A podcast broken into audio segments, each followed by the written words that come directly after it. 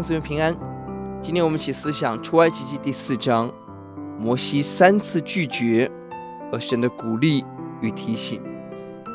经文的结构一到十七节，摩西三次拒绝上帝的差遣。第一节，摩西拒绝是他们必不信不听我的话。第十节，摩西拒绝我拙口笨舌。第十三节，我就说你打发别人吧。而奇妙的是，十八节摩西得到岳父的鼓励；十九到二十六节，神也教导摩西三件事：第一个是法老要过世了；第二个，新法老的反对；第三个是圣洁的要求。我们看到神为顺服的人预备极大的恩典。第十八节看到是他的岳父支持，对比雅各要回家，摩西所遭遇的是顺利多了。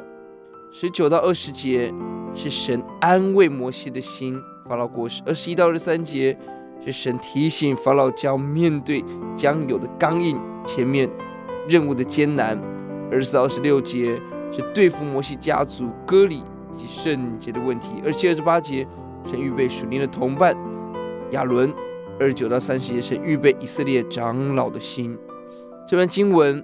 让我们最感动的在第十四节，耶和华向摩西发怒说：“不是有你的哥哥利未人亚伦吗？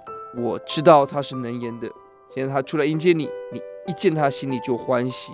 当摩西一而再、再而三的拒绝神，想尽办法逃避，最后想不出来法法子，就说：你打发别人吧。神发怒了，而神发怒的结果没有击杀摩西，也没有放弃摩西，而是不再辩论，直接任命。”直接赐下属灵的同伴，何等的怜悯！